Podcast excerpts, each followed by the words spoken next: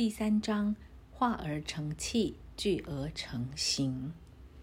我们离开这个村庄到阿斯玛，大约有九十里路远。艾莫尔派了两个年轻人伴我们同行。这两个人和善，是典型的印度人。他们来照顾我们的旅程。他们做事轻易节练。以前我从未见过那么能干的人。为了方便识别起见，我称呼这两个人为雅斯特和尼普劳。在村子里，是艾莫尔照顾我们的一切。他比其他人更有经验。雅斯特是团长，尼普劳是他的助手，检视每一件事情是不是照计划做。艾莫尔欢送我们说：“你们要跟这两个人，雅斯特和尼普劳一起到下一个重要地方。”大约九十里的路程，需时五日。我要在这里逗留些时候，因为我不需花那么久的时间。但是我会在那里跟你们碰面。我希望你们留下一个人在这里，能够细心观察发生的事。这样做可以节省时间。他在十天以后也会回到团上来。我们只是要他观察，并且报告他所见所闻。我们就跟团长雅斯特和尼普劳启程，而我想，再好的旅行社也没有安排的那么好，每一个细节都顾到像音乐的拍子一样有韵律又正确。三年半，整个过程就像这样。我希望在这里加上我对雅斯特和尼普劳的观感。雅斯特是一个率直亲切的印度人，仁慈有效率，不会夸张或装腔作势。几乎每次都用单调的口吻下达命令，做起事来又快又稳，不让我们有丝毫怀疑的时刻。从开始我们就看出他的优良个性，人人都赞美。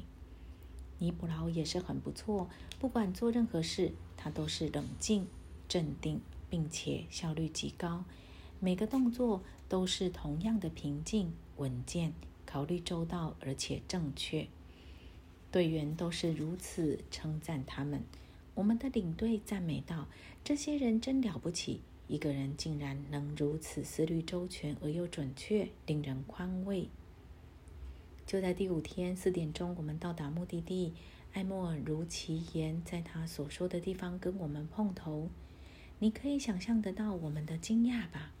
我们确实相信我们所走的路是唯一路径。而且用的是这里最快的交通工具，除非是日夜赶路，途中替换交通工具。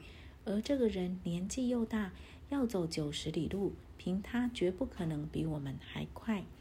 他如何又在这里呢？当然，我们急着要问问题，很想知道怎么回事。这是他的话。你们离开的时候，我说过我会在这里跟你们会面。现在我在这里。我希望请你们注意，事实上，一个人能够自己做主，他是没有限制的，没有时间或空间的限制。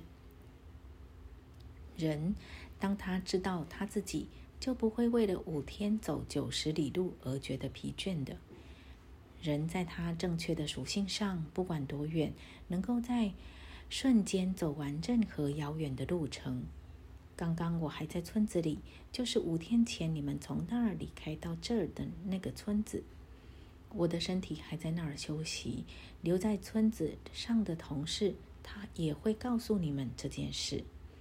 在四点前几分钟，我跟他说，四点钟的时候你们就会到了。我要去跟你们碰面。你们看到的我的身体还在那里，只是现在静止不动了。这样做只是简单的告诉你们。我们可以随时离开身体，到任何约定的地方。那两位跟你们一起来的兄弟也能像我这样做。这样做使你们更能了解，我们跟你们一样是出自同一个根源，只是我们懂得发挥天赋，全能者所给予的力量，没有什么奥秘。入夜前，我的身体还会在那里，之后我会带到这里。你们的同事到时候也会来到这里休息一天之后，我们要走一天去一个小村庄待一个晚上，然后回来跟你们的同事会合。他会跟你们报告经过。晚上我们在这里集合。好了，再见了。晚上我们集合好之后，没有开门。艾莫尔突然出现在我们的中间，说：“你们看到我出现在这间房中，你们会说是用魔术。我告诉你们，这里面不是魔术。现在做一项简单的实验，大家都看得见，那么你们就会相信了。请靠拢来看得更清楚。我们有一小杯水，是你们其中一位从泉源打来的。”你们看，水中央的一粒微小分子正凝结成冰，一粒接着一粒，越来越多冰粒子。现在整杯水都结成冰，这是怎么一回事呢？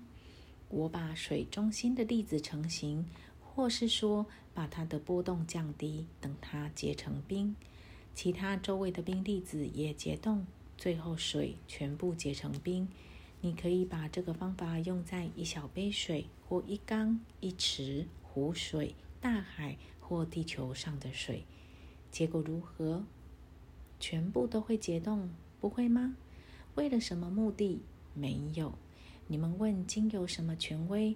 我说是用完美的律法。到何时终了？不会，不会有好结果，或有什么结果？如果我定一定要一直这样做下去，会有什么结果？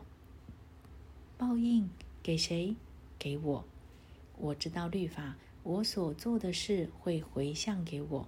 我怎么做，就真的怎样回来。所以我只能为善的目的而做，回向的才会是善报。你们能够清楚的看到，如果要一直结冻，那么最后连我都会结冻了。所以我表现出来是善的，收成也是善的。我出现在这间屋子里，也可用这种方法来解释。我增高身体的波动，使身体回到宇宙的粒子中，然后经由我是我的基督意识，把心灵体的波动降低，而且成一形象出现在这间屋子里，使你们也看到这里面有什么奥秘吗？我就是用这个力量，或是说。从父给予爱子的律法，这位爱子就是指你、我以及全人类。这里还有什么奥秘吗？没有。以芥菜籽代表信心，经由内在的基督从宇宙临到我们，他早就在我们里面，像一小粒种子，经由基督超心灵意识，我们内在的储藏所。然后要把它带到内在最高处，头部的顶端保持着。然后我们必须让圣灵降下。现在谈到一金句，你要尽心、尽性、尽力、尽意爱主你的神。想一想，有没有什么意义？心、信、力、意。在行动中，只有把一切都导向神、圣灵、纯我之外，有别的法则吗？圣灵通过各种方法而来，也许像一小格个体叩门而入，我们必须接纳它，引它入内，与光或是智慧的种子合一，以之为中心，在周围环绕着，守住它，如同冰分子守着核心的分子。一个分子接着一个分子，一圈又一圈，逐渐成型，就如同冰的形成，使你能够对堆积如山的困难说：“请你将它移去，弃置于海。”事就这样成了，称之为四次元，或你们希望怎么讲都可以。我们称之为透过我们内在的基督显现出上帝来。基督的诞生就是用这种方法。玛利亚，伟大之母，孕育此理念，将理念摆在心里，培育在灵魂之土里。经过一段时间，成型而生出完美的婴儿基督。第一次，这位唯一神的爱子，他受着最好的母亲保护、滋养、看顾、教育，从婴儿长大成人。基督就是这样临到我们大家。首先把理念栽植在我们灵魂的土中，神就坐落在灵魂的最中央。把完美的理念摆在心里，然后引出来，生出完美的婴儿基督意识。你们看到这些事情，在怀疑自己的眼睛，我不会怪你们。你们有些人心里在想，是不是催眠术？兄弟们，谁觉得他没有能力做今天晚上看见过的事情？你们认为我在控制你们的思想或视觉吗？你们认为我有这个能力？我会用催眠术吗？你们伟大的圣经不是记载着耶稣从关闭的门进来吗？他跟我一样就进来了。你认为耶稣这位伟大的上师和导师需要用催眠术吗？他跟我一样用所赋予他的神力。我告诉你们，我所做的，你们每个人都可以做。不只是你们，每一个生在这个世界的孩子都能够做。他们具有同样的能力，做我今晚所做过的事。我希望你们能够清楚明白。我还跟你们说，你们是分别的个体，不是指这肉身。你们有自由意志，而不是机器人。耶稣不需要催眠，我们不需要催眠。在各位还不肯了解我们的真诚之前，请尽量怀疑吧。不过，我所要求的是，希望在各位的工作还没有深入以前，最好能虚怀若谷。目前，先把催眠的想法丢掉。